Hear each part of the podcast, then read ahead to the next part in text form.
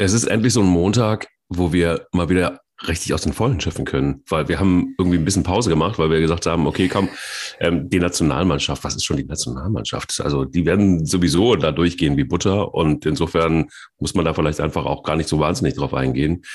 Äh, das war mal ganz anders, Thomas. Ne? Also man hat mal irgendwann das Gefühl gehabt, wenn, wenn du die Nationalmannschaft verpasst, dann hast du irgendwie auch den Fußball verpasst. Ja, wobei ich schon den Eindruck habe, also ich will das jetzt noch nicht so hochleben, äh, die fünf Spiele, dass sich so ein bisschen was rund um die Nationalmannschaft gedreht hat. Also ich war ja äh, in Hamburg und Skopje dabei, auch gerade beim Heimspiel. Das war schon äh, ein bisschen eine andere Atmosphäre auch von außen. Aber wie du ja jetzt gerade sagst, wir, wir können es wir können's jetzt auch wegschieben. Wir, wir können es wir können's versuchen nach hinten. Wir können über Sachen reden, über Nationalmannschaft, Champions League, zweite Liga. An der traurigen Erkenntnis kommen wir nicht vorbei. Boah, war das gestern ein schlimmes Oktoberfest. Es war ein richtig schlimmes Oktoberfest. Aber ich muss ganz ehrlich sagen, wenn man sich dann montags einfach diesen ganzen Themen stellt, wie wir das tun, dann allen Themen. also wirklich allen Themen, allen Themen des Fußballs, dann braucht es vor allen Dingen eins, nämlich Eier. Wir brauchen Eier. Der Podcast mit Mike Kleiss und Thomas Wagner. Thomas, es ist ein Riesenfest gewesen. Lass uns gleich mal beim Tabellenführer irgendwie anfangen, würde ich mal sagen, bevor wir. Oder willst du, oder willst du doch lieber dann nochmal Nationalmannschaft? Nein, nein, lass es uns einfach, lass es uns einfach, lass uns die erneute Demonstration der perfekten Langeweile in der Bundesliga, lass sie uns einfach direkt abhandeln, von Anfang an. Alter Schwede, was war das für ein Spiel? Also ich meine, äh, wie kann denn Bayern Leverkusen so unter die Räder kommen? Also ich meine, Bayern war nun dominant, das muss man schon echt sagen. Aber ähm, Leverkusen ist ja keine schlechte Mannschaft. Wie konnte das passieren? Passieren? Ähm, ich finde es äh, interessant. Wir hatten gestern Morgen, ähm, ich war bei den Kollegen von Sky 90 und wir hatten gestern darüber gesprochen, über dieses Spiel. Ähm, und ich habe dann gesagt, wahrscheinlich kommt es am Ende so, dass es eine Machtdemonstration der Bayern äh, gibt und die gewinnen 4-1 oder 4-2. Hatte ich so diese bisschen so die Befürchtung, also wenn das es so schlimm wird, das hätte ich natürlich auch nicht gedacht, mhm. weil ich schon den Eindruck hatte, und da bin ich bei dir, dass Leverkusen bisher eigentlich eine gute Saison spielt, dass sie ähm, eine gewisse Robustheit haben, obwohl Mentalitätsspieler wie die Bender-Zwillinge gar nicht mehr da sind, ähm, dass der Trainer, den haben wir hier schon ganz oft äh, gelobt, dass der einen richtig guten Job macht, dass der Spieler wie dem hierbei auf die, auf die defensive Position stellt, wird hervorragend schick und dass man sich auf dieses Spiel zumindestens freuen konnte, so ein ähnliches Spektakel wie Leverkusen gegen Dortmund Dortmund vor ein paar Wochen das 3-4 ausging. Mhm. Ja, und dann saß ich gestern am Flughafen, habe es mir dann auf der App angeschaut, habe schon am 1 nur gedacht, uh, weil es war ja so vorher, Lewandowski hat vier Spiele nicht getroffen, zweimal bei Bayern und zweimal für Polen. Das ist ja fast eine elementare Krise für ihn. Absolut, eine tiefe Sinnkrise. Tiefe Sinnkrise, genau. Und dann hast du halt gesehen, der war auch brutal heiß und dann ist halt was passiert, was immer mal passieren kann, wenn eine Mannschaft praktisch in sich in so einen Rausch spielt und dann auch alles einfach trifft. Äh, äh, Josua Kimmich hat's richtig gesagt, sie haben sehr gut die Räume besetzt und Leverkusen ist dann so ein bisschen in diesen, was was vier Tore in sieben Minuten oder was, ist dann in sich zusammengefallen. Ähm, ich finde, da braucht's aber auch keine Häme. Das kann jeder Mannschaft der Welt gegen die Bayern passieren. Ähm, und äh, ja, die Bayern waren einfach gereizt nach einer Niederlage gegen Frankfurt, die ja eigentlich auch in der Entstehung äh, relativ unglücklich war. Das hätten die Bayern auch 4-5-1 gewinnen können. Und äh, ja, so haben sie dann gestern einfach Leverkusen auseinandergeschraubt und äh, B einfach auch mal wieder ganz klar gezeigt. Äh, das sind ja leider die, das sind ja leider, sage ich mal, aus, aus Spannungsgründen die Spiele, die den Bayern am besten gefallen. Da kommt ein guter Gegner, der sich so ein bisschen Respekt aufgebaut hat und dann zeigen wir denen mal, wo hier der, wo hier der Ambach äh, zum Brunnen geht oder sowas. Und das ist ja, ja, wir haben es immer schon gesagt, diese Gier, neun Meisterschaften in Folge und dann die zehnte wieder draufsetzen. Ich finde es langweilig für die Bundesliga. Trotzdem Respekt für diese fantastische Leistung der Bayern gestern. Ja, ich hätte ja ganz, ich hätte ja sehr, sehr gerne, ich, ich freue mich ja immer, wenn du im Fernsehen bist. Ich freue mich ja auch immer, wenn du in irgendwelchen Talkrunden sitzt, weil ich dann immer so denke, so, komm mal, das, das ist dieser gut aussehende, unverschämt, äh, kompetente Mann, mit dem ich jeden Montag einen Podcast machen darf. Und äh, da, da, da rolle ich auch mein, das habe ich dir noch gar nicht erzählt, da rolle ich dann auch immer so meinen Fanposter auf und, und zünde Kerzen an. Was, ich hänge neben Christian oder was? Nein, du hängst, da hängt ja kein Christian mehr, dann hängst nur du da. Ah, okay. Und äh, dann, dann, dann werde ich da, stelle ich da so zwei Windlichter vor das Poster mit einer schönen Kerze drin. Und das hat schon was Heiliges, muss man sagen. Es geht jetzt auch auf Weihnachten zu, da werde ich ja sentimentaler zu Rosamunde. Ich hoffe ja, dass wir dieses Jahr mal eine richtige Weihnachtsfeier haben, in der du mal mit mir und mit dem Thorsten, also mit dem Technikchef, das ein oder andere Getränk nimmst. Das fehlt ja auch noch. Das alkoholische Getränk meinst ja. du? Das ja. ist ja, ja. Das stimmt, das, muss, das ist längst überfällig. Aber es ist auch überfällig, übrigens, kannst du den, den Kollegen von Sky 90 mal sagen, dass man das irgendwie mal in der Mediathek angucken kann, weil ich hätte das gerne nochmal angeguckt, weil live konnte ich es nicht sehen, aber ich komme auch gleich zum Punkt. Ähm, äh, das ist das, was ich irgendwie, äh, sag dir das mal. Dass, das ich denke, bei, ich dachte, können. bei Sky Q könnte man das abrufen. Vielleicht hast du nur das alte Sky. Ich war, aber ich werde auf jeden Fall für Nee, nee, ich habe Sky Q, ich habe ja alles. Ich bin ja, ich bin okay. ja, ich bin ja so Fan von dir, dass ich alles habe, damit ich dich sehen kann. Und ähm, ähm, aber Sky 90, das wäre schön gewesen. Aber die Frage, deshalb, ich konnte, ich konnte dann eben nicht mehr nochmal angucken, obwohl ich Sky Q und alles, alles andere habe. Ähm, diese Serie, nee, diese, die, diese Folge wird übrigens präsentiert von Sky, nein. Ähm, ähm, was sagt Didi Hamann als ehemaliger Bayern-Spieler im Moment gerade zu den Bayern? Ja, also mit Didi ist es A, ähm, immer ein sensationell guter Austausch, B, was ich bei ihm total gut finde. Ähm, obwohl in Anführungszeichen er äh, Bayern Ex-Spieler ist, scheut er sich ja auch nicht mal Kritik zu äußern. Das ist ja noch gar nicht so lange her. Das hört sich ja heute fast an wie aus dem Fabelreich, als er auch mal Lewandowski kritisiert hat vor, vor zwei Jahren. Und da, und da war ja auch durchaus was dran, dass Lewandowski in den ganz großen Spielen ähm, entweder verletzt war oder nicht so regelmäßig getroffen hat, wie das zuvor der Fall war und auch sehr egoistisch gespielt hat. Ähm, und jetzt äh, ist er auch also persönlich und als Mannschaft eigentlich auf dem, auf dem, auf dem Zenit angekommen. Ja, der sagt, der sagt halt auch, dass was die Bayern spielen, wenn sie gereizt werden, ähm, ist im Moment unfassbar. Vor allen Dingen auch dieser dieser Wille, dieser dieser ständig immer mehr wollen, nicht einfach mal zufrieden geben nach einem guten Spiel, mhm. äh, wie das andere machen. Das ist halt Bayern München. Ähm, wir haben gestern darüber gesprochen, vor allen Dingen auch, ähm, wie die Zukunftsperspektive der Bayern aussieht auf der Position praktisch äh, des, der Sturmspitze. Ne? Mhm. Und das ist ganz interessant, weil Lewandowski, das hat mich auch so ein bisschen irritiert, vor drei, vier Wochen, wenn du das so gelesen hast, ja, hat wieder so ein bisschen vor allen Dingen über seinen Berater mit Real kokettiert irgendwie. Und ähm, ja, vielleicht bleibt er doch nicht bei den Bayern. Er will ja, ähm, ich glaube, er ist 33. Also ich habe das Gefühl, er würde gerne einen Vierjahresvertrag noch unterschreiben. Und jetzt ist es ja oft so Usus bei Spitzenclubs, über 30 kriegen die eigentlich nur noch einen Jahresvertrag. Maximal zwei, vielleicht mit einer Option eins plus, wenn sie, wenn sie eine gewisse Anzahl an Spielen erreichen. Und Lewandowski ist natürlich brutal fit, aber eigentlich müssen die Bayern jetzt schon gucken, was kommt denn nach ihm. Total. Ähm, da wäre natürlich, wenn er jetzt zwei Jahre älter wäre, dann könnte man sicher sagen, pass auf, wir kaufen jetzt Haaland, und äh, Robert, du kriegst noch einen Jahresvertrag und dann machen wir so eine Übergangssaison. Aber das Problem, äh, für Haaland würde nicht zu den Bayern gehen, solange Lewandowski noch da ist, weil wo sollen die beide spielen? Das macht keinen Sinn. Lewandowski will aber eigentlich noch so lange bei den Bayern spielen, wie er kann, und der schießt wahrscheinlich dieses Jahr wieder über 30 Tore. Ähm, aber damit ist so ein bisschen diese Nachfolgeregelung blockiert. Und jetzt kommt ja noch die Personalie Adiemi dazu. Ähm, ich weiß nicht, ob du den letzte Woche mal bei den Länderspielen genau dir angeschaut hast. Der war ja letzte Woche wohl äh, bei den Bayern und hat verhandelt mit seinem Berater. Ist ja, ja ist interessant, wurde 2011 bei den Bayern in der Jugend vom Hof praktisch gejagt, hat sich dann über die Spielvereinigung Unterhaching und Salzburg wieder hochgearbeitet. Wobei, das gibt's immer mal. Reus wurde in Dortmund auch aussortiert. Äh, und jetzt wollen sie ihn zurückhaben. Und da haben wir gestern halt auch darüber gesprochen. Und äh, Didi und ich waren uns eigentlich einig darüber, dass wir glauben, dass Dortmund auf jeden Fall für ihn der bessere Schritt wäre, denn Adiemi ist keine richtige Nummer neun wie Lewandowski, also der müsste ja direkt praktisch funktionieren für Lewandowski, also im ersten Jahr vielleicht wie Choupo-Moting als Ersatz und dann müsste er äh, spielen, denn auf den Außenbahnen, wo soll er da spielen? Da gibt's Knapri und äh, Sané. Außerdem hat er unheimliches Tempo und das Tempo kannst du bei Bayern ganz äh, oft gar nicht so ausspielen, weil du ja immer gegen eine massierte Defensive anläufst, im Gegensatz zu Dortmund, die dann auch mal auf Umschaltspiel gehen.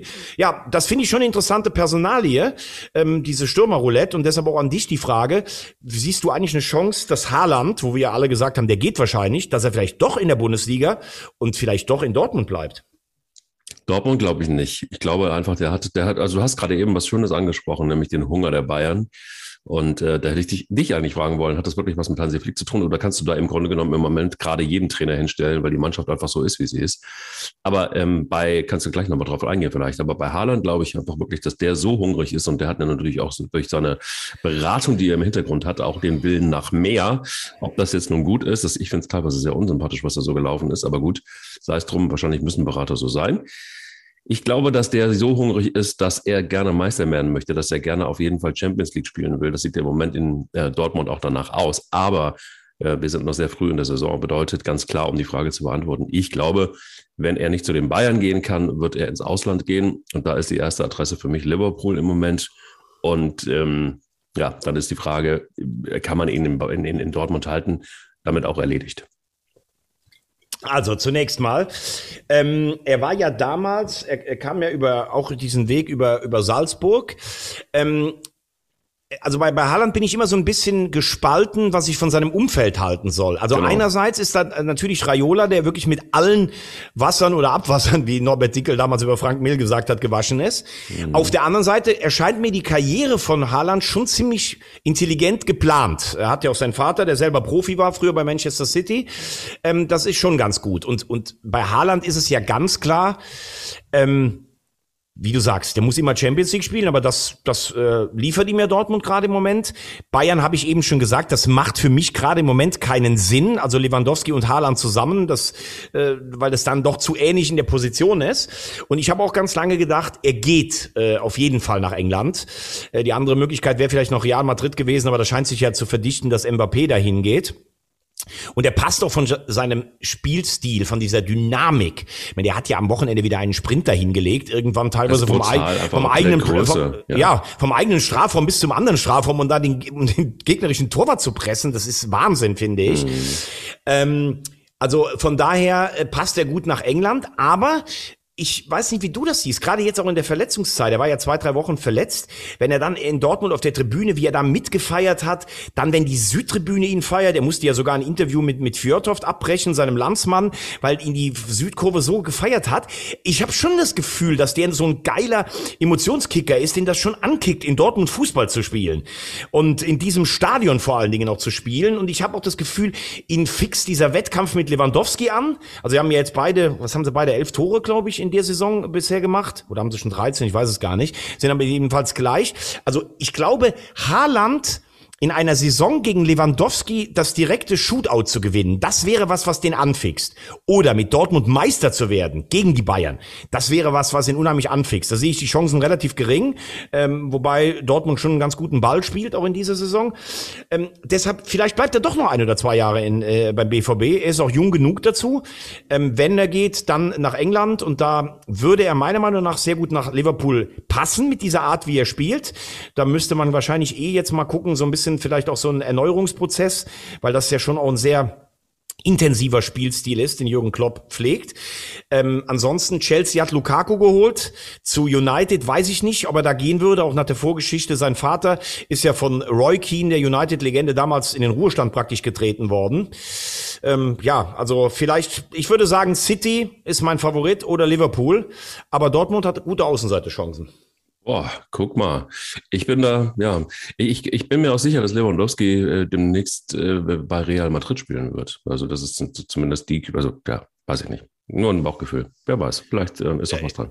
Ja, aber, aber wie, wie, wie kommst du jetzt, wie kommst du jetzt darauf? Also ich meine, klar, habe ich jetzt eben auch gesagt, er kokettiert ja immer mal wieder damit. Ja. Aber, aber man hat ja das Gefühl, seit er mit Bayern die Champions League gewonnen hat und selber auch zum Weltfußballer wurde, dass er seitdem so ein bisschen so eine, ein Stück weit eine innere Zufriedenheit gefunden hat. Und ähm, ja, hm. oder, oder, oder, oder ja, du, ihm fehlt das noch in der Vita? Ja, ich glaube ja. Ich glaube, das ist jemand, der auch ein Stück weit eitel ist. Ähm, ist auch völlig in Ordnung, sind wir alle. Nur, ähm, ich glaube, das fehlt eben noch, so dieser internationale Glanz und dann, dann, dann geht's dann hinten raus, dann dem Ende zu, äh, mit einem Big Bang und das ist dann auch wunderbar für ihn und dann wird er Trainer in Madrid.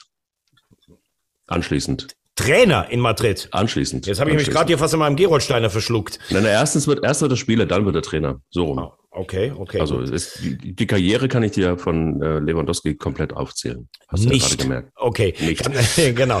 Nein, aber ähm, ja, die Frage ist natürlich immer noch, klar, fehlt dir dann so ein Verein? Ich glaube, Barcelona hat im Moment nicht mehr den Glanz, das haben wir ja auch schon mal besprochen. Mhm. Äh, ist Real dann wirklich der, der größte Club der Welt? Ist es nochmal so ein Stück mehr als, als die Bayern, die ja, also wir reden da noch immer von Umbruch und sowas, äh, neuer Trainer, also ja, die Bayern sehen ja wieder so aus, als wenn sie auf jeden Fall unter die letzten vier kommen und äh, vielleicht wieder die Champions League gewinnen können. Also ich weiß gar nicht, ob Real Madrid im Moment dann jetzt eine bessere Adresse als die Bayern ist. Ich glaube, bei den Bayern wird halt dann wirklich so ähm, die Frage, wenn mal so diese Achse Lewandowski, Müller, Neuer, wenn die mal nicht mehr da sein sollte, aber dann kann man ja jetzt auch wieder sagen, gut, Goretzka und Kimmich haben sie schon da. Irgendwie vorne werden sie sich einen neuen wiederholen. Äh, also im Moment muss man ja eher fast sagen, dass die Bayern die nächsten 20 oder insgesamt 20 20 Titel am Stück gewinnen. Und äh, ja, ich weiß nicht, wer mir immer noch erzählen will, dass die Bundesliga so interessant ist. Ich finde es, äh, da wiederhole ich mich, leider stinklangweilig. Aber gut, das wird den Bayern auch egal sein. Absolut, aber nur noch abschließend zu Lewandowski. Ich meine, der ist jetzt 33 Jahre alt, ne? verdient 15 Millionen. Ähm, hat Ange zwei- angeblich ja sogar noch mehr, angeblich glaube ich 19. Er und Neuer verdienen 19 und das ist die Benchmark in der Kabine. Okay, also ähm, ja gut, okay, dann ist es sogar noch mehr. Also meine Inflation sind 15 Millionen, aber gut. Hat mit Clara und Laura zwei tolle Kinder, hat eine tolle Frau. Also ich könnte mir gut vorstellen, der sagt nochmal irgendwie, komm, jetzt drehe ich nochmal eine schöne Runde. Ähm, das wäre schade, aber dann wäre der Weg für Haaland frei. Schauen wir mal. Es wird, bleibt auf jeden Fall spannend. Es bleibt spannend. Wobei, wobei, wie gesagt, ich auch trotzdem sage, ich bin mir nicht sicher, ob Haaland jetzt so einfach zu den Bayern gehen würde, wie immer alle das sagen. Also ich glaube schon, dass Haaland jemand ist, der auch jetzt so ein bisschen diese Schwarz-Gelbe aufgesogen hat und von Dortmund zu den Bayern zu gehen, das hat ja auch immer so ein bisschen, ja, also wenn du so ein Fanliebling bist, dann bist du nach, danach wahrscheinlich nicht mehr ganz so hoch im Kurs. Also ich glaube, für ihn hat tatsächlich Bayern gar nicht den Mega-Reiz, wie für viele andere, weil äh, wenn er den nächsten Schritt macht, dann geht er, glaube ich, nach England. Äh, Auch einfach aus, aus, ja, auch vielleicht so ein bisschen aus Verbindung zur schwarz-gelben Fanseele. Uh, Mann, Mann, Mann. Ja, ich weiß, manchmal bin ich auch ein Romantiker. Ich wollte gerade sagen, also das ist ja wirklich, ich bin plötzlich der Geysir aus der Vulkaneifel. Du bist das Rosamunde des Fußballs. Was ist denn hier los? Das ist ja, Wahnsinn, ne? ist ja Wahnsinn alles. Lass mal gucken, was eigentlich, ähm, wollen, wir, wollen, wir, wollen wir gleich mal bei äh, Dortmund mal bleiben? Und was ist mit Mainz los? Also jetzt ist es irgendwie schon so, dass ähm, das Gute an Mainz, was, was wir irgendwie die ganze Zeit so hoch gelobt haben, das äh, fehlt so ein bisschen. Ja, weiß ich nicht. Das war ein ordentlicher Auftritt. Ähm, Ja, ordentlich, ne? Also wir haben sie sonst immer gelobt und gesagt, was Ja, für eine ja. geile Mannschaft. Und jetzt ist es Ja. nur ordentlich. Ja, ist es ja auch äh, geil, was sie letztes Jahr gespielt haben. Aber deshalb heißt es ja nicht automatisch, dass du, wenn du letztes Jahr so eine fantastische Rückrunde, Das ich glaube, sie waren, waren sogar, glaube ich, ähm, die fünftbeste Mannschaft äh, äh, im, in, in dieser Jahreswertung. Das ist ja nicht das normale Niveau von Mainz. Also das müssen wir auch mal klar sagen. Auch so eine Aufholjagd letztes Jahr.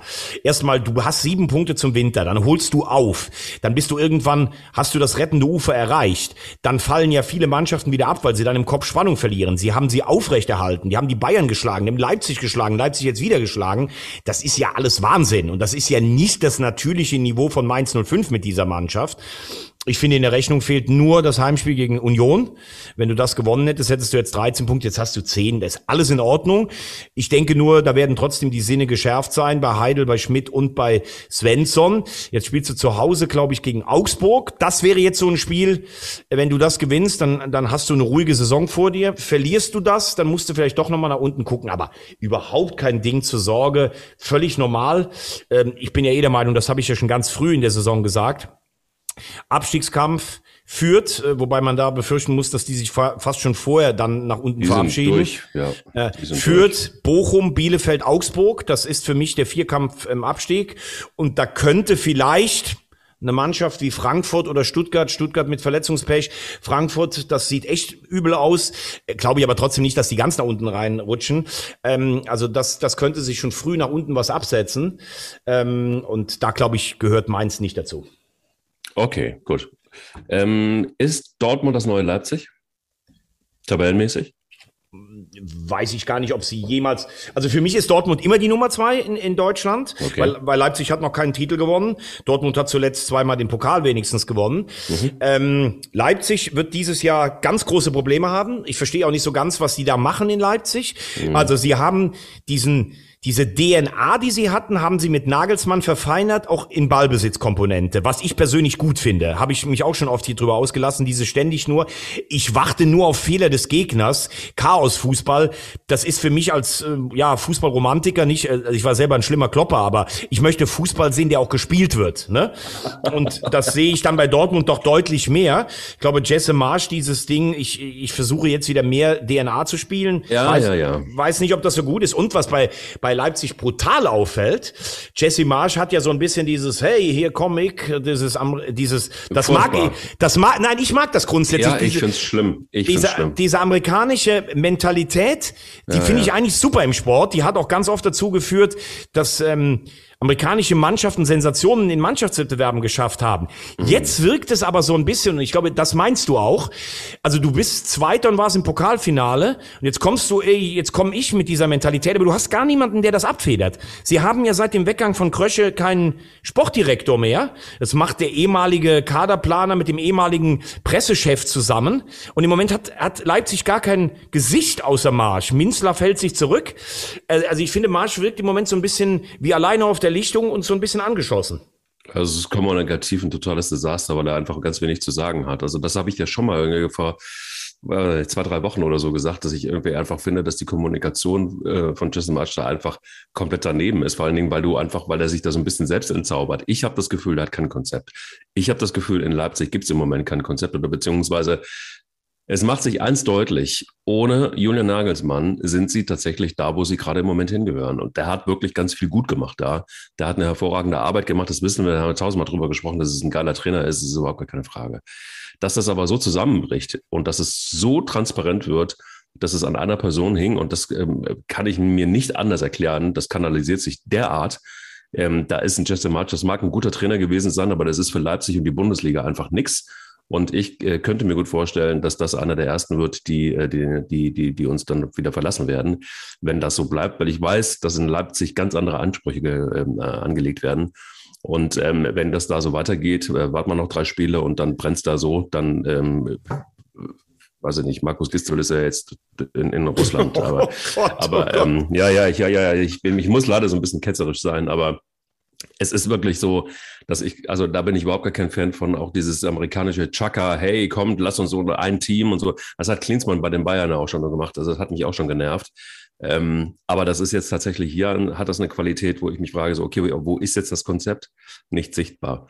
Also lass uns aber vielleicht nicht so sehr über Leipzig sprechen, weil das ist tatsächlich auch einfach, du sagst es ja immer ganz schön, ähm, äh, nicht wichtig genug momentan. Lass uns doch mal zu einer Mannschaft gucken, die wirklich. Nee, ein, einen, Satz, einen Satz vielleicht schon zum Abschluss da. Es, okay, nein, ich darf, ich darf, ich darf den, diesen miesen Ritt nicht alleine fortzuführen. Es, nein, es ist, nein, ich sage einfach, dass Leipzig, außer in Leipzig, interessiert es einfach nicht so viele und ich mhm. möchte auch einen Podcast machen, der viele interessiert, weil Leipzig für mich dann trotzdem eine künstliche Marke ist. Trotzdem sehe ich das äh, nicht ganz so negativ wie du. Ich glaube nicht, dass er in drei Spielen in Frage gestellt ist, weil sie spielen auch nicht so richtig grottenschlecht. Ähm, sie können aber die Dominanz oft nicht ähm, in Tore ummünzen. Aber in einem gebe ich dir recht. Also was dann in Salzburg funktioniert, also ich finde schon, dass Jesse Marsch ein, ein absoluter Experte ist. Ich mhm. habe nur diesen Paradigmenwechsel wieder nicht verstanden. Sie sind aufgestiegen mit diesem Rangnick-Fußball. Sie sind damit bis auf Platz zwei gekommen. Und dann hat Nagelsmann gesagt, okay, das wird aber alleine nicht reichen, um Titel zu gewinnen. Wir müssen auch fußballerisch in Ballbesitz Lösungen finden. Und dann geht der weg, Nagelsmann einen, einen Plateau vor dem letzten Schritt und da kommt ein anderer Trainer und sagt dann, okay, ich möchte aber jetzt eigentlich wieder nur diesen Chaos-Fußball spielen. Und das funktioniert nicht richtig. Sie schießen keine Tore und er wirkt alleine. Deshalb sage ich, sie werden Probleme haben, die Champions League zu erreichen, aber ich glaube nicht, dass Jesse Marsch ähm, in Frage gestellt wird. Punkt. Punkt hinter Gut. das Thema Leipzig. Lass uns zu einer Mannschaft gehen, die, boah, die ich ja schon ganz lange feier. Schon Hard in der zweiten Bundesliga. Hard, ja. ja. Und ähm, was ich sehr, sehr gerne mag, und das ist, das ist bestimmt, das ist bestimmt einfach auch Teil des Erfolges. Weiß nicht, folgst du Max Kruse bei Instagram? Nein. Ich tue Aber er ist bei mir in der Communio-Mannschaft. Es ist, es ist wirklich ein Fest weil dieser Typ ist so crazy und ist tatsächlich für einen Fußballspieler einfach auch so boring normal und so gut. Ähm, in, insofern, als dass er einfach Dinge macht, die, die du normalerweise einfach vielleicht als Fußballspieler nicht machen solltest, weil ähm, Thema Ernährung zum Beispiel. Aber ich finde es einfach geil. Also es ist zum Beispiel eher, ähm, meine, meine Lieblingsgeschichten sind eigentlich immer die rund um seine Freundin, die immer die Hand vors Gesicht hält, weil sie irgendwie überhaupt gar keinen Bock hat, dass Max Kruse sie filmt. Und ähm, gerade im Moment ist noch bei Insta, könnt ihr mal nochmal angucken, vielleicht ähm, ist es auch noch aktuell. Ähm, meine Verlobte hat Hunger und dann ist es Pizzadienst Kruse, der losfährt und, und dann äh, wieder zurückkommt mit zwei Pizzen mitten in der Nacht. Und äh, sie macht wieder die Tür auf, irgendwie in so einem Jumpsuit, irgendwie in so einem äh, äh Wohlfühlteil und sich wieder die, die Hand vor, die, äh, vor Gesicht hält und äh, mit viel zu langen Fingernägeln diese Pizza sind, die, die entgegennimmt. Und äh, dann geht's los. Dann äh, wird noch ein bisschen ähm, Pizza gegessen nachts um, keine Ahnung. Also, was ich sagen will, ist diese Normalität, dieses, dieses, dieses, ähm, weiß ich nicht, unaufgeregte, dieses uneitle, dieses, keine Ahnung, von Max Kruse gefällt mir gut. Ich weiß nicht, ist das unter anderem auch ein Erfolgsrezept von Union Berlin, dass man sich da, ich sag mal so, nicht so viel Gedanken macht, sondern einfach einen guten Fußball spielt und kämpft und einfach Bock hat, Fußball zu spielen?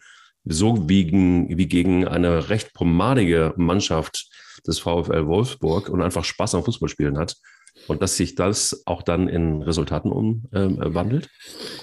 Ähm, Unaufgeregt, ja, das ist für mich das richtige Attribut.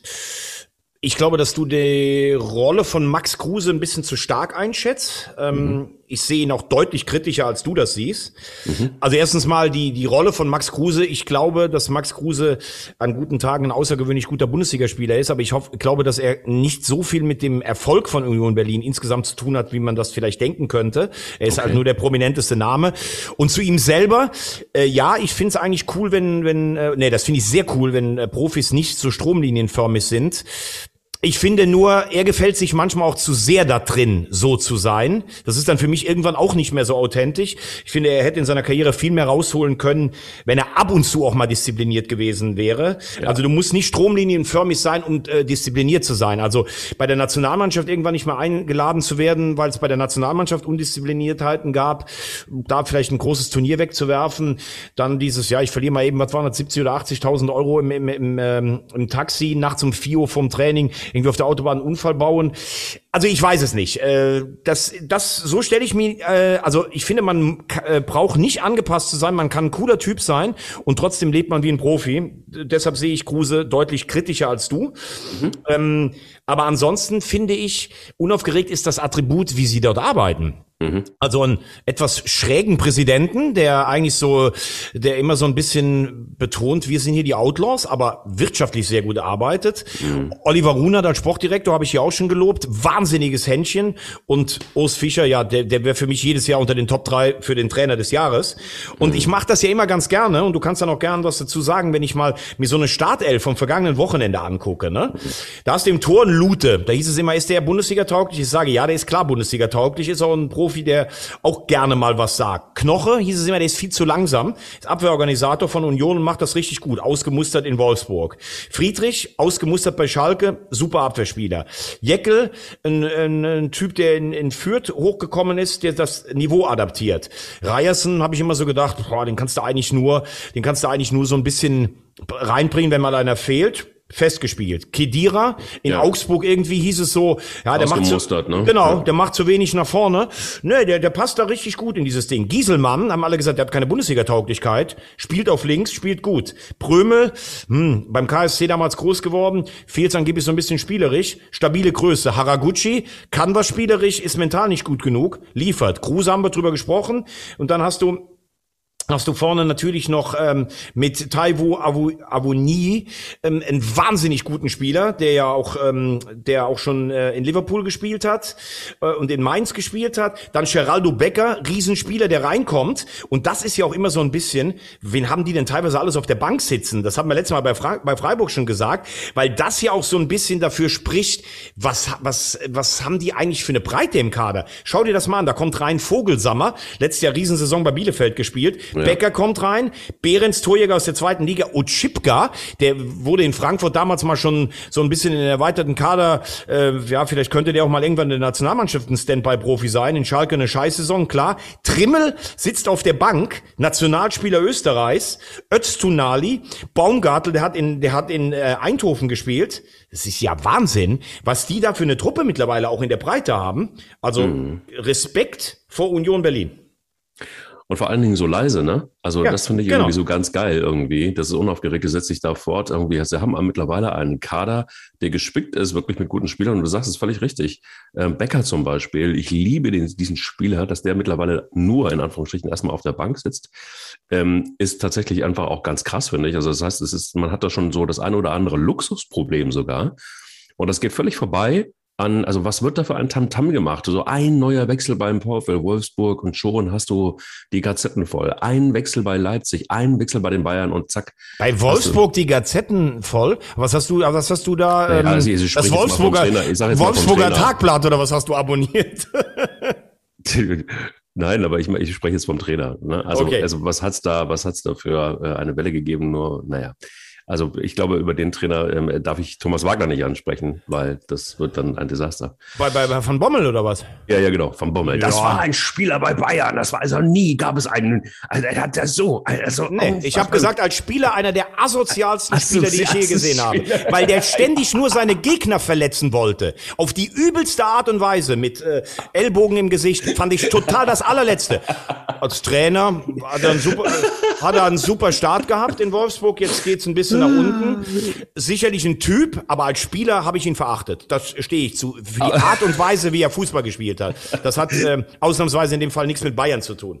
deshalb, deshalb habe ich die, wirklich diesen Schrein aufgebaut bei mir und die Kerzen brennen immer noch. Genau deshalb, aus diesem, aus diesem Grund. Ähm, was traust du, um das mal abzuschließen, noch, was traust du Union Berlin in dieser Saison zu? Ja, wie, wieder wie letztes Jahr ein Platz äh, irgendwas zwischen zwischen fünf und acht. Ähm, man muss dann mal sehen, wenn sie jetzt in der Conference League weit kommen, wie sich das aus. Aber da, da wird auch gar nicht drüber geredet. Sie haben, äh, ich habe eben noch äh, hier zum Beispiel Van Trongelen, der bei, bei meinem HSV mal gespielt hat, der zumindest zu Bundesliga-Zeiten ein, ein passabler Ausputzer war. Der war gerade gar nicht im Kader. Das heißt, da könnte man auch durchrotieren. Ähm, ich denke, dass, äh, dass, dass Bayern und Dortmund sich absetzen werden. Äh, ich glaube, trotz dieser äh, bitteren Klatsche, dass Leverkusen am Schluss unter den letzten, äh, unter den besten vier sein kann. Leipzig über die Probleme hatten wir gesprochen. Gladbach trotz, trotz eines eigentlich ordentlichen Spiels gegen Stuttgart bei einem Punkt hängen geblieben. Glaube trotzdem nicht, dass es für Union für die Champions League reicht. Aber Union und Freiburg können dieses Jahr ganz lange äh, darum mitspielen, Europa-Conference League zu erreichen. Ich würde mit dir gerne über zwei Spiele noch sprechen. Und zwar einmal ähm, über das Spiel Frankfurt gegen Hertha, dafür mehr aber über den Trainer von Eintracht Frankfurt und seine Zukunft und gerne auch über das Spiel Hoffenheim gegen den 1. FC Köln. Such dir aus, was wir, wir zuerst uns schnappen. Ja, dann sprechen wir doch, ähm, dann sprechen wir doch äh, zunächst mal äh, über Frankfurt gegen, äh, gegen die Hertha. Gut, da gab es ein paar Aussagen von Glasner, die äh, so ein bisschen erschrocken machen. Ähm, ich glaube, er hat das alles äh, lustig gemeint. Aber äh, wie siehst du Glasner nach diesem Spiel? Also vor allen Dingen auch, was er so erzählt hat, wie er sich gegeben hat. Äh, ist das noch zukunftsträchtig? Ich meine, du hast das sowieso in Frage gestellt, ob das jetzt wirklich gut zusammenpasst. Aber ähm, nachdem man da 1 zu 2 gegen die Hertha verloren hat und auf die, und die Art und Weise wie, ist das äh, tatsächlich dann noch Zukunft? Ähm, in, in dem Falle habe ich ja tatsächlich seit dem ersten Tag gesagt, das passt nicht, glaube ich. Ähm, und äh, ich habe aber jetzt bin jetzt auch weit davon entfernt, äh, mich dafür jetzt feiern zu wollen, dass es so ist. Ich habe ein paar gute Bekannte, die sind Eintracht-Fans. Ähm, Finde ich eigentlich für die schade, vor allen Dingen, weil Frankfurt in den letzten Jahren uns auch so viel Spaß gemacht hat. Ähm, für mich hat Glasner eigentlich sogar mit dem Auftritt in der Pressekonferenz ein bisschen äh, gewonnen bei mir. Also ich glaube, ich werde mir da mal einen, einen hinter die Binde kippen. Ja. Das hätte, hätte ich dem gar nicht zugetraut, irgendwie so sowas mal loszulassen. Aber das zeigt natürlich schon den Grad der Verzweiflung, der gerade äh, der gerade in Wolfsburg herrscht, äh, in, in Frankfurt herrscht. Entschuldigung. Ähm, das Problem ist, du hattest ja am Anfang so das Gefühl, hm, das ist schwierig. Dann hattest du das Gefühl, okay, sie werden stabiler mit permanenten Unentschieden. Dann gewinnen sie in Antwerpen und in München. Beides mal relativ glücklich, muss man auch sagen. Dann hast du gedacht, okay, wenn jetzt so ein bisschen mal Erfolgserlebnisse da waren, und Glasner gilt ja schon als, als Trainer, der seiner Mannschaft so ein bisschen seine Idee adaptieren kann oder die Mannschaft adaptiert seine Idee. Ähm, dann wird das jetzt, also das war jetzt so ein Spiel, Hertha, das so ein bisschen die Richtung weist. Wenn du das Spiel gewonnen hättest, dann hättest du sagen können, okay, das geht in Frankfurt in die richtige Richtung, die pushen sich dann auch mit ihren Europapokalspielen. Jetzt hast du ein Problem, denn du wurdest ja eigentlich bis zum 1 zu 2 von Hertha vorgeführt, äh, das muss man so hart sagen.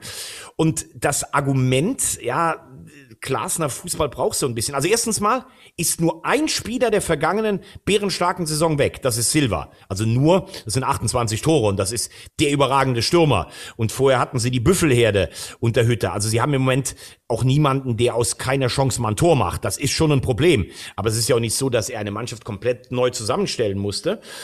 Ähm, dann hast du dieses Ding, es heißt immer, ja, ich brauche Anlaufzeit. Ähm, ich habe mal drauf geguckt weil mir jemand einen Tipp gegeben hat, guck doch mal, wie Klasner in, in Linz und in Wolfsburg äh, gestartet ist. Ja, nach derselben Anzahl von Spielen war der in Linz Zweiter beim Lask, damals zweite österreichische Liga und er war mit seinem Stil in Wolfsburg auch Zweiter in der Bundesliga. Also das heißt, da hat's immer ganz gut geklappt oder schnell mit seiner Idee. Und in Frankfurt stimmt im Moment ja gar nichts.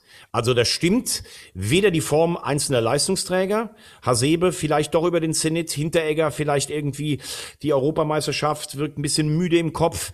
Ähm, vorne die Probleme habe ich angesprochen. Kostic, der Einzige, der noch einigermaßen liefert, kein Tempo, kein, kein Fußball über die Außenbahnen. Also Neuzugänge mit Lammers, Hauge und Lindström, die überhaupt noch nicht angekommen sind.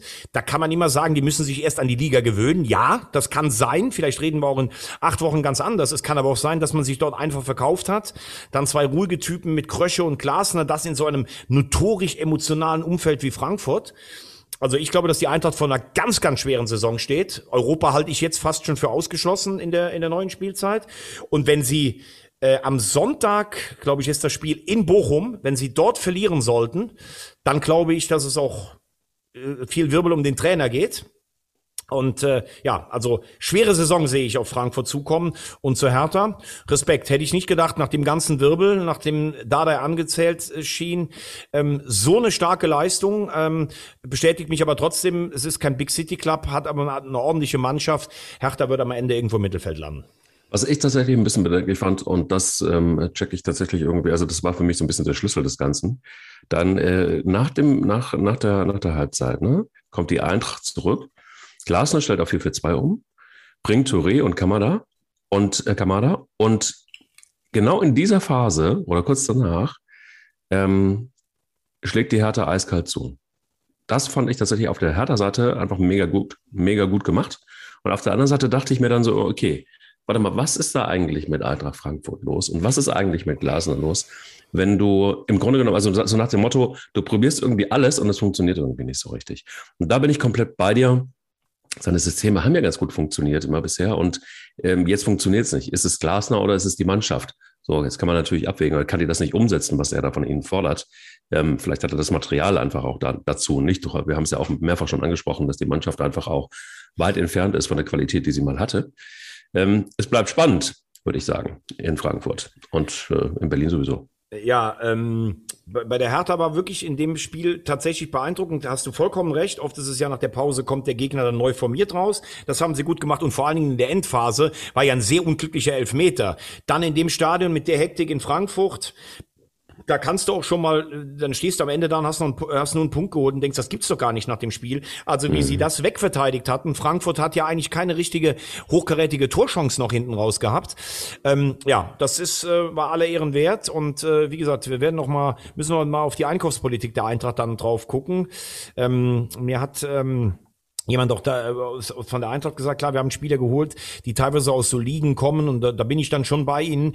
Okay, wenn du jetzt, sagen wir mal, aus der, kommst aus der holländischen Liga oder, oder hast irgendwo nicht regelmäßig gespielt und kommst dann in die Bundesliga, dann brauchst du Anlaufzeit, aber die hast du halt nicht, wenn du, wenn du ähm, jetzt irgendwie auch schon nach elf, zwölf Pflichtspielen nicht lieferst gerade.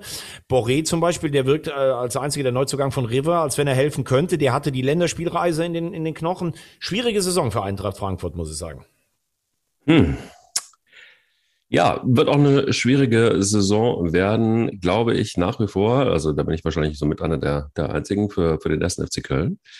Ähm, der Club und des Technikchefs und meiner. Aber das 5 zu 0 gegen Hoffenheim war schon ein Rückschlag, muss man sagen, oder? Das kann, also, also viele sagen ja jetzt irgendwie, das Netz ist sehr voll. Also es gibt ja, ich glaube, es gibt kaum einen Trainer in der Bundesliga, der im Moment so viele Schreine in den Wohnzimmern hat wie Steffen Baumgart. Ähm, ist das alles ein bisschen over the top? Und was ist da sichtbar geworden bei diesem Spiel für dich? Ja, die, die Frage, Steffen Baumgart, ist das zu viel, habe ich mir tatsächlich auch gestellt. Ähm, super Saisonstart, irgendwie Kulttrainer, ähm, der auch auf Pressekonferenzen poltert, so manchmal vielleicht in so einer Diktion wie vielleicht Christian Streich, der aber schon Jahre weiter ist, Fernsehexperte. Man kann natürlich dann irgendwann sagen, wenn es so, wenn es dann mal nicht so nicht mehr so läuft wie am Anfang, ist das vielleicht alles ein bisschen zu viel. Auf der anderen Seite möchte ich das eigentlich auch gar nicht sagen, weil wir wollen immer Typen haben, die so ein bisschen unverbaut sind und geradeaus und dann ist da mal einer da, wird natürlich dann auch von allen vereinnahmt und dann soll es zwei Wochen später schlecht sein. Da finde ich, wären wir dann selber auch ein bisschen heuchlerisch. Ähm, klar, er hat eine sehr extrovertierte Art, das ist dann immer so ein bisschen am, am Rande. Erinner dich dran, ich habe vor dem ersten Spieltag gesagt, wenn du, wenn du sagst, äh, du bist im Rheinland, vielleicht, warum sollst du dich vor Leverkusen und Gladbach verstecken und fliegst dann fast in Jena raus? Das ist ein schmaler Grat, den hat er bisher sehr, sehr gut bewältigt. Grundsätzlich könnte man ja sagen, lieber mal 5-0 verlieren, als fünfmal knapp verlieren und vielleicht lieber mal einmal so unter die Räder gekommen, wo jetzt alle Sinne wieder geschärft sind. Ähm, ich glaube nicht, dass es eine schwierige Saison wird, weil mit unten werden sie nichts zu tun haben und das Ziel war, souverän die Klasse zu halten. Er hat gesagt, äh, Saisonziel ist Platz 12. Da ist ja alles auch noch in Ordnung, gar keine mhm. Frage. Aber du bist jetzt mal mit den eigenen Waffen geschlagen worden in Hoffenheim. Ne? Die Hoffenheimer mhm. haben eigentlich so gespielt, wie es... Wie die Köln das wollen, ja. Genau, genau. Früh angegriffen, zu Fehlern gezwungen. Dann muss man natürlich auch sagen, haben mit Hector und Skiri zwei ähm, richtig gute Spiele halt... Oh gefehlt. Ja. das sind schon äh, die besten äh, FC-Spieler, muss man ganz klar äh, sagen. Dann war es für Skiri, hätte Lubicic spielen können, richtig guter Einkauf, der war auch nicht da.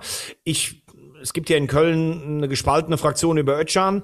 Ist er gut oder ist er nicht gut? Ich sage, er kann das Niveau von Skiri und, und Lubicic nicht ansatzweise halten. Ich finde auch, dass er dafür dann letztlich auch manchmal ein bisschen zu fahrig ist und ein bisschen zu wenig Tempo hat. Aber äh, ähm, machen wir einen Strich drunter. Sie wurden jetzt in Hoffenheim einmal filetiert. Hoffenheim hat aber auch eine gute Mannschaft, wenn die mal ins Laufen kommen.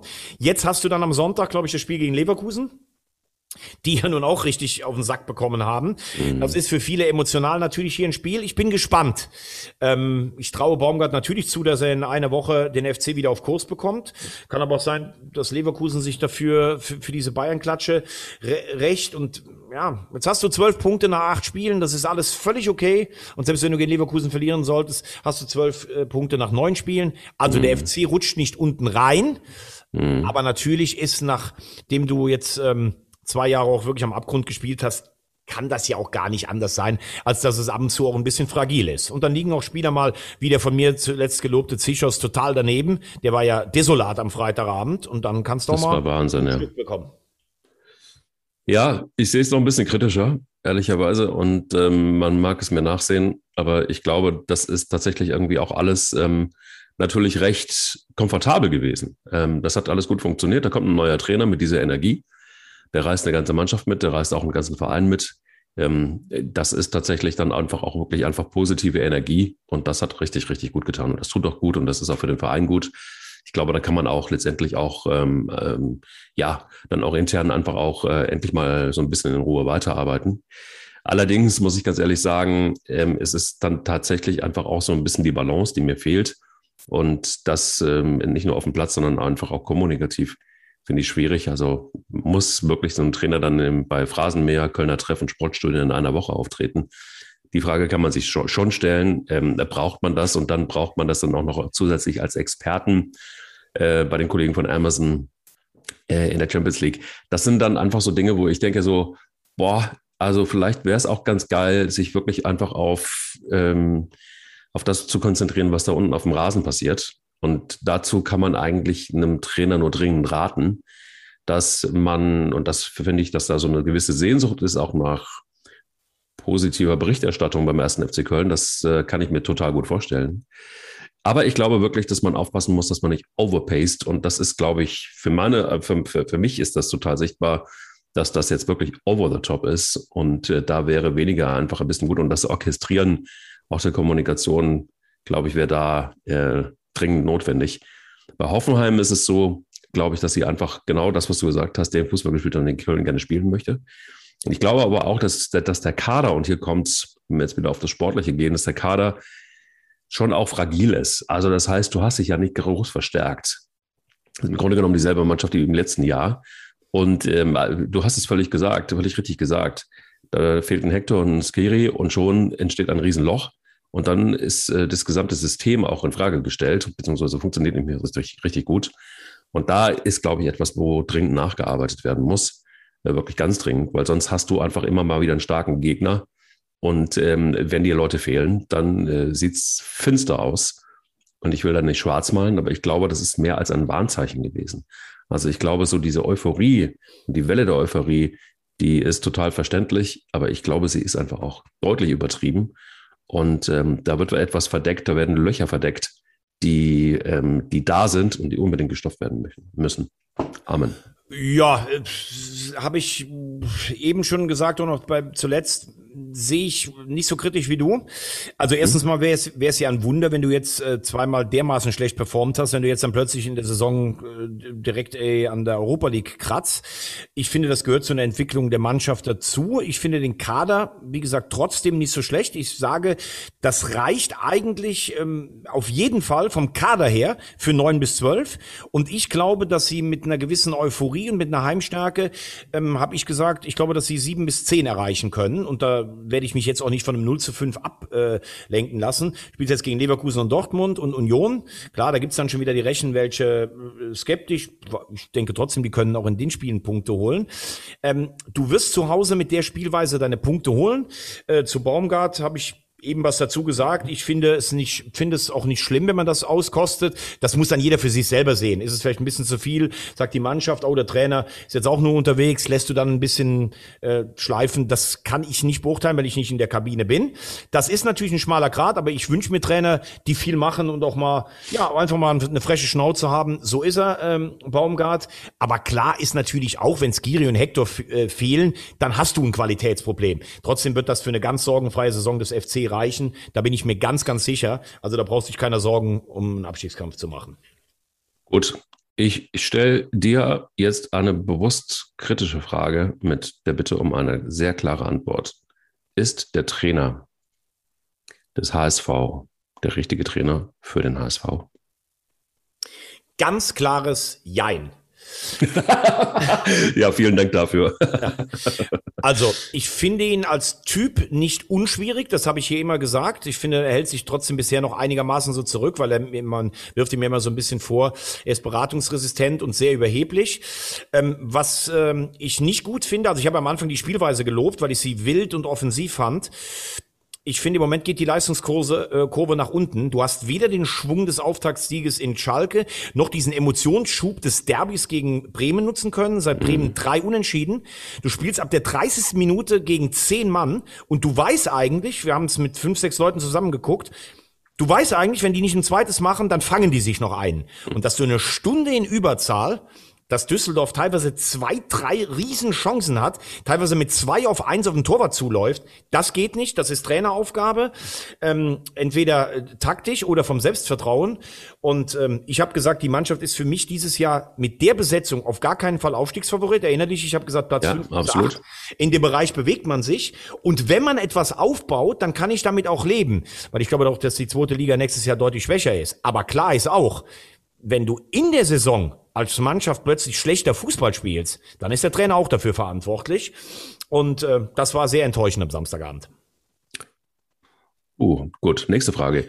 Ist ja. Markus Anfang noch der richtige Trainer für Werder Bremen? Das Anfangsystem greift noch nicht. Das können wir, glaube ich, äh, das können wir, glaube ich, äh, festhalten. Also ähm, ich habe einen sehr guten Freund, der Werder-Fan ist. Der ist, der ist völlig, der ist völlig am Boden. Also der ja. sagt, das ist wirklich der tiefste Tiefpunkt. Da sage ich zu dem, ja, wir spielen mal erst vier zweite Liga, wie, wie das bei uns der Fall ist. Dann weißt du, was die mhm. sind. Ähm, Werder überrascht mich negativ. Das muss ich tatsächlich sagen, mhm. weil auch bei denen so letztes Mal gewinnen sie 3-0 zu Hause gegen Heidenheim. Das war zwar auch glücklicher, als das Ergebnis aussagt, aber du denkst ja dann irgendwann, können die vielleicht mal eine Serie starten und natürlich kannst du auch in Darmstadt verlieren. Das sind ja all die Punkte, die ich dir immer wieder hier sage. Das ist so unangenehm. Du fährst nach Darmstadt, die haben euphorische Fans, die haben vorne ein Sturmduo, das schießt im Moment alles mit Tietz und Pfeiffer ähm, auseinander, mit Lieberknecht, ein Trainer, der richtig Bock wieder da dran hat. Ja. Das ist nicht einfach auch als Neufang, aber 3-0 und das war ja noch nicht mal unverdient irgendwie. Nee. Also die kriegen ja schon richtige Klatschen und gewonnen haben sie zum Beispiel bisher gegen Ingolstadt und Rostock zu Hause. Also jetzt auch nicht, wo du sagst, das sind die Aufstiegsmitfavoriten. Also ich würde mich in dieser verrückten zweiten Liga nicht zu weit aus dem Fenster lehnen, aber für Werder äh, vielleicht noch mehr als den HSV glaube ich schon, dass es richtig schwer wird, oben nochmal ranzuspringen, zumal Schalke sich zu finden scheint und zumal St. Pauli, mir fällt es nicht leicht, das zu sagen, trotzdem muss man das sagen, einfach einen richtig guten Fußball spielen. Also Werder, das ist im Moment, ähm, das könnte zu einem Pulverfass werden. Also ich will das irgendwie nicht unken, ne? aber Werder ist auf Platz 10 mit 14 Punkten und äh, der SV Sandhausen mit 8 Punkten auf Platz 16. Nur einfach mal so, nur einfach mal so. Und die Tendenz geht äh, eindeutig nach unten. Ähm, es ist wirklich tatsächlich wirklich so, dieses Werder Bremen, boah, das ist, schockt mich total, ehrlich gesagt. Also ich bin jetzt irgendwie nie der riesen Werder Bremen-Fan gewesen, aber ich finde, Werder Bremen gehört schon irgendwie einfach auch in die Bundesliga, genauso übrigens wie der HSV und auch genauso wie Schalke 04 ähm, da, da, da lasse ich überhaupt gar keinen Zweifel. Aber das, was da so passiert, ich glaube, das hat aber auch letztendlich, da könnte man eine einzelne Folge über Werder Bremen in diesem Podcast machen. Weil Definitiv, so ja. Viel, weil da so viel kaputt ist, auch hinter den Kulissen. Äh, Und weil da auch so viel schief gelaufen ist. Ja, genau. Ähm, das alles mal aufzurollen, wäre tatsächlich wirklich mal einen eigenen Podcast wert, weil das einfach einfach auch ein Drama ist. Ähm, beim HSV ja nicht anders. Ne? Also ja. muss man ganz klar so sehen. Und ähm, das sind so zwei Beispiele eigentlich wie Traditionsmarken bei Schalke und 04, aber auch ganz genauso, ehrlich gesagt. Ja, wobei ähm, ich glaube, dass die, ich glaube, dass die aufsteigen dieses Jahr. Und das ist dann halt auch wichtig, ähm, dass du schnell wieder rauskommst aus der zweiten ja. Liga. Auch das haben wir schon besprochen. Und äh, ja, ich habe gestern Ruven Schröder äh, gesehen, auch bei Sky 90. Der macht einen sehr unaufgeregten Eindruck. Du hast diese Tormaschine Terodde. Du hast vor allen Dingen eine Wahnsinnsstabilität. Also selbst wenn du nicht gut spielst und äh, nochmal Grüße an meinen Freund Harry, der ja von spielerischen Ansätzen gegen Ingolstadt gesprochen hat. Da frage ich mich heute teilweise noch, ich suche immer noch die Nummer vom Optiker.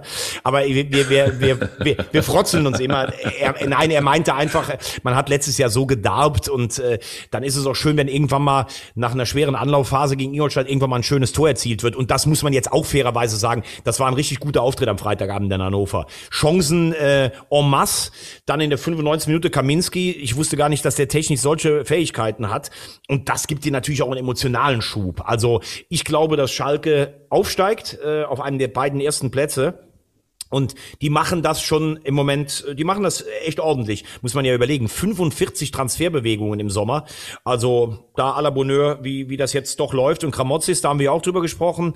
Ähm, der war für mich gefühlt auch schon zweimal angeschossen. Er scheint auch einen Zugang zum Team zu haben.